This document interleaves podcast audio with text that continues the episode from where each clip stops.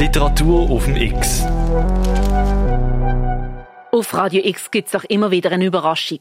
Heute sind wir nicht scheu, ein Rezept von einer Ochsenschwanzsuppe vorzulesen. Und darum alle Vegetarier mal weglosen, aber alle Typhoid Mary Fans und Literaturinteressierte unbedingt zuhören. Wir machen in unserer Lesestaffette mit der Ballade von der Typhoid Mary vom Jürg Federspiel weiter mit dem Kapitel 20. Die Hauptfigur Mary Malone ist als junges Mädchen nach New York gekommen, hangelt sich als Köchin von Gelegenheitsjob zu Gelegenheitsjob, hat eine Behausung beim Chris Kramer gefunden und diktiert jetzt eben das Rezept von einer feinen Ochsenschwanzsuppe. Ein gute und viel Vergnügen mit der Bettina Stucki, einer bekannten Stimme von Theater- und Filmproduktionen.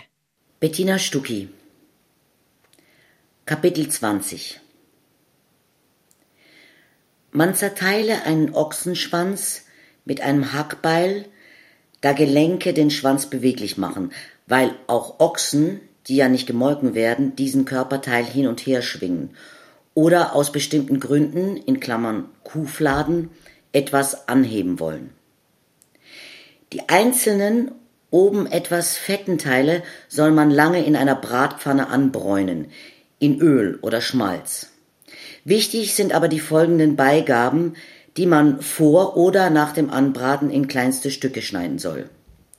Für acht Personen zwei Pfund Karotten, ein Pfund Lauch, neun mittelgroße Zwiebeln, ein Pfund Sellerie, ein Pfund grünen Kohl, dazu Salz, Pfeffer und Knoblauch. Die angebratenen Ochsenschwanzteile werden nun mit zwei Liter Wasser übergossen und mindestens zwei Stunden lang gekocht.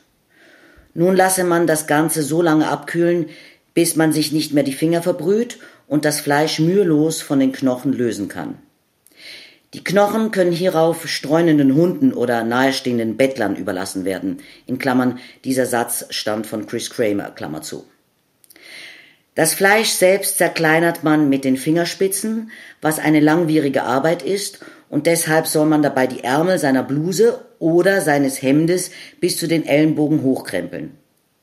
Die abgelösten Fleischstückchen tut man nun wieder in die Brühe zurück, diesmal aber in einen sehr großen Topf.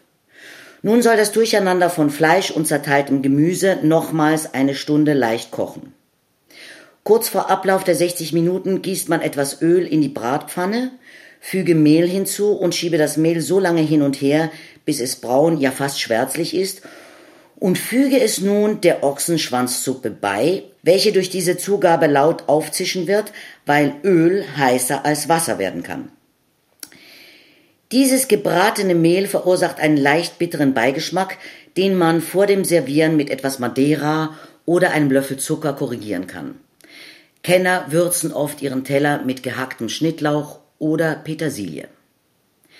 Das Niederschreiben des Rezepts dauerte fast so lange, wie das Rezept für die Ochsenschwanzsuppe an Kochzeit vorgeschrieben hatte, und Chris Kramers Handgelenke schmerzten, denn er war kein Schriftsteller wie Horatio Alger Jr., der wohl Handgelenke aus Stahl haben musste, um so viel schreiben zu können, und Chris Kramer schloss daraus, geistige Arbeit erfordere auch ein gehöriges Quantum physischer Kraft.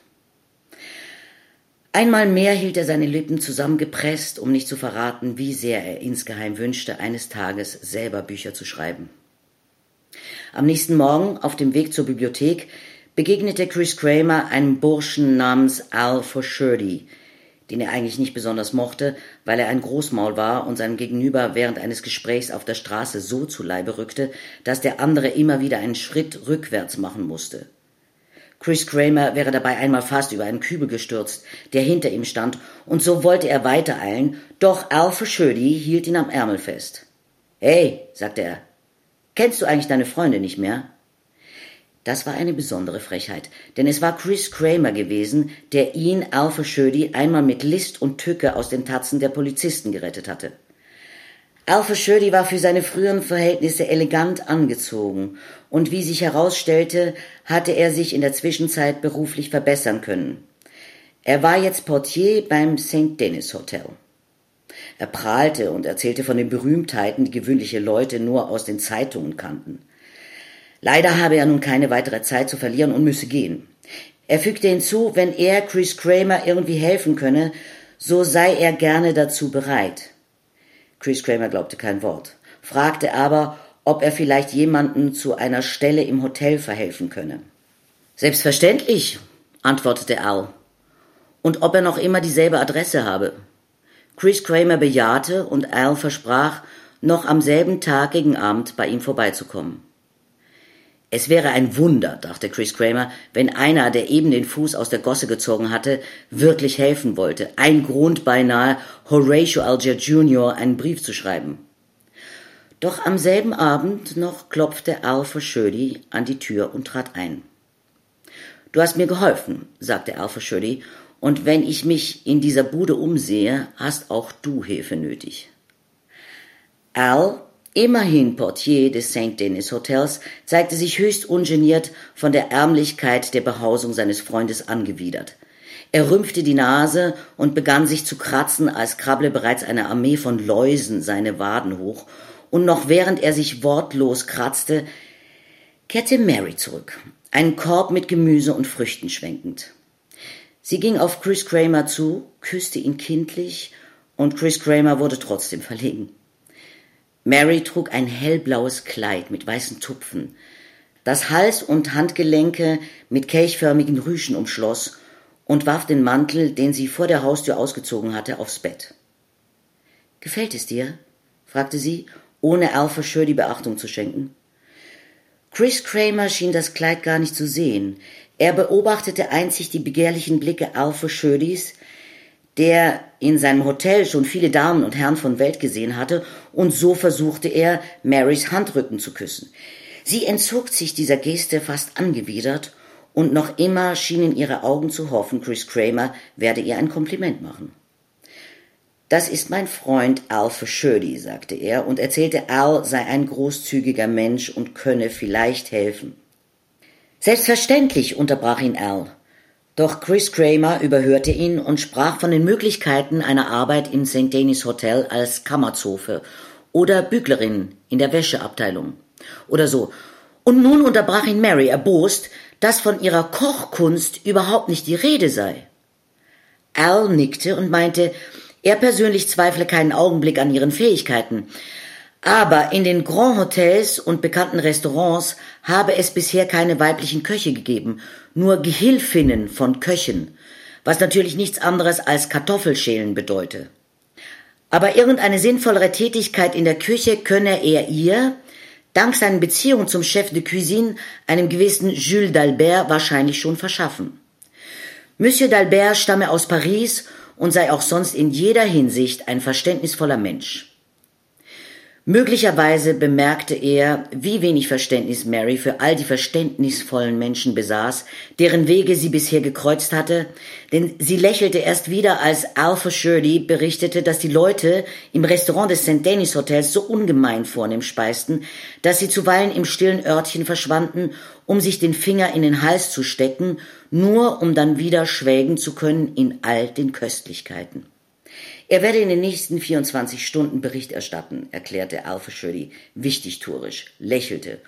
Und sein Lächeln erstarb, als sich Chris Kramer mit barscher Stimme äußerte, das Kotzen der Schmarotzer sei zum Kotzen.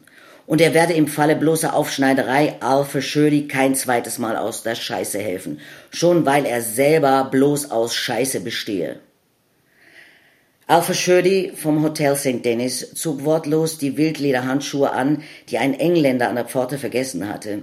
Er gähnte, verbeugte sich und verließ die Hütte. Er bemerkte, dass Chris Kramer ihm einen Schuh nachgeschmissen hatte, wie sonst den Rappen. Mary begann aufzuräumen. Sie träumte von Hotelküchen, in denen sie dereinst auf und ab gehen würde.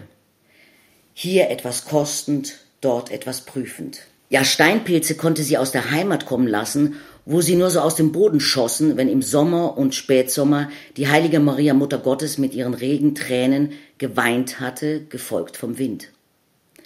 Was denn los sei? fragte Chris Kramer und warf den zweiten Schuh, und Mary sagte, sie sei so glücklich, sie möchte nun Chris Kramers Frau werden, und dann sei alles gut. Gar nichts werde gut sein, meinte Chris Kramer. Es sei dies keine Zeit, eine Familie zu gründen und Kinder zu haben. Und schon gar nicht mit einer dummen Gans, die noch nicht einmal ein richtiges Dreieck habe und selber noch ein Kind sei. Dann ging er zum Kamin und brachte mit dem Blasbalg ein glühendes Aststück zum Aufflackern. Er zog sich aus und Mary betrachtete den breitschultrigen, aber wie sie erst jetzt sah, schrecklich mageren Mann mit Liebe und Mitleid. Sie solle die Augen schließen und sich auf die Seite legen, meinte Chris Kramer, sonst gäbe es eine Portion Prügel. Mary gehorchte. Andern Tags erklärte er ihr beim Frühstück, sie könne gerne bei ihm bleiben, als Tochter oder als Schwester, doch auf Liebe sei bei ihm kein Verlass. Was sie denn tun solle, fragte sie. Und er antwortete, sie solle zunächst einmal die Sprache dieses Landes richtig lernen, sonst sei sie ewig die Gelackmeierte und sie solle die Märkte aufsuchen und kennenlernen für ihren späteren Beruf, den Fulton Markt zum Beispiel oder Paddy's Markt und den Union Markt nahe beim East River. Die Stadt sei voll von Märkten und wenn sie etwas Geld verdienen wolle, so finde sie bestimmt hier und da auf einem solchen Markt eine Gelegenheitsarbeit. Besonders auf Märkten, wo viele deutsche Einwanderer ihre Stände und Läden hätten. Und er, Chris Kramer werde für sie sorgen, wenn sie gehorche, und sein Tun und Lassen werde er weiterhin selber bestimmen. Auch habe er sich entschlossen, einer verbotenen anarchistischen Partei beizutreten, und bei Gelegenheit werde er ihr auch erklären, was es mit den Anarchisten für eine Bewandtnis habe.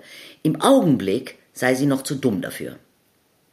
Mary kaufte bei deutschstämmigen Marktfrauen ein und beobachtete, wie im richtigen Moment der Hebel mit der Ware etwas niedergedrückt und das Gewicht damit erhöht wurde, und wie Gemüse und Früchte so ausgestellt waren, dass das Gute, Unverdorbene oben lag, das Schlechte darunter, und wie mit freundlichem Schwatzen und Erkundigen nach der Gesundheit der Familie dem Herausgeld rasch etwas abgezwackt wurde. X. Mary Malone lehrt also, wie es läuft. Auf dem Markt und die Spielregeln beim Chris Kramer. Wie sie sich in dieser Welt behaupten kann. Wir hören morgen weiter. Nochmal liest die Schauspielerin Bettina Stucki vor. Am 8. Uhr morgen, in der Wiederholung am 12. und am 5. Uhr oben, hier auf Radio X. Wenn du den Anschluss verpasst hast, auf radiox.ch findest du alle Infos zum Buch, zum Autor und zu den Vorlesenden mit ihren Kapiteln zum Nachhören. Mit der freundlichen Unterstützung von der Christoph Merian Stiftung.